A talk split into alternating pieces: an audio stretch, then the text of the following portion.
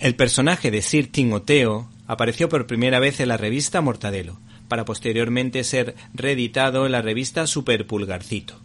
Ediciones B está sacando todo el arsenal de un personaje que en su época vendía miles de ejemplares. Nos estamos refiriendo a la parodia de Sherlock Holmes, Sir Timoteo, personaje creado gracias al talento de Raff, que dibujó cientos de historietas y cinco historias largas, ayudado por el escritor y guionista Andreu Martín. Todas estas obras fueron publicadas por Bruguera. Si le soy sincero, eran unas historietas que tenía completamente olvidadas, pero al releerlas y al ver al fantasma escocés Maglata me vinieron a la mente muy buenos recuerdos de la infancia con mi prima.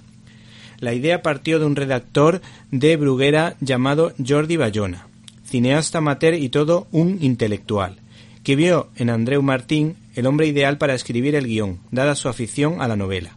Para ello, este escritor fue aprendiendo de la revista belga Tintín y la francesa Pilote.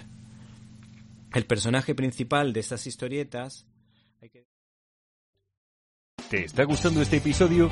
Hazte fan desde el botón Apoyar del podcast de Nivos. Elige tu aportación y podrás escuchar este y el resto de sus episodios extra. Además, ayudarás a su productor a seguir creando contenido con la misma pasión y dedicación.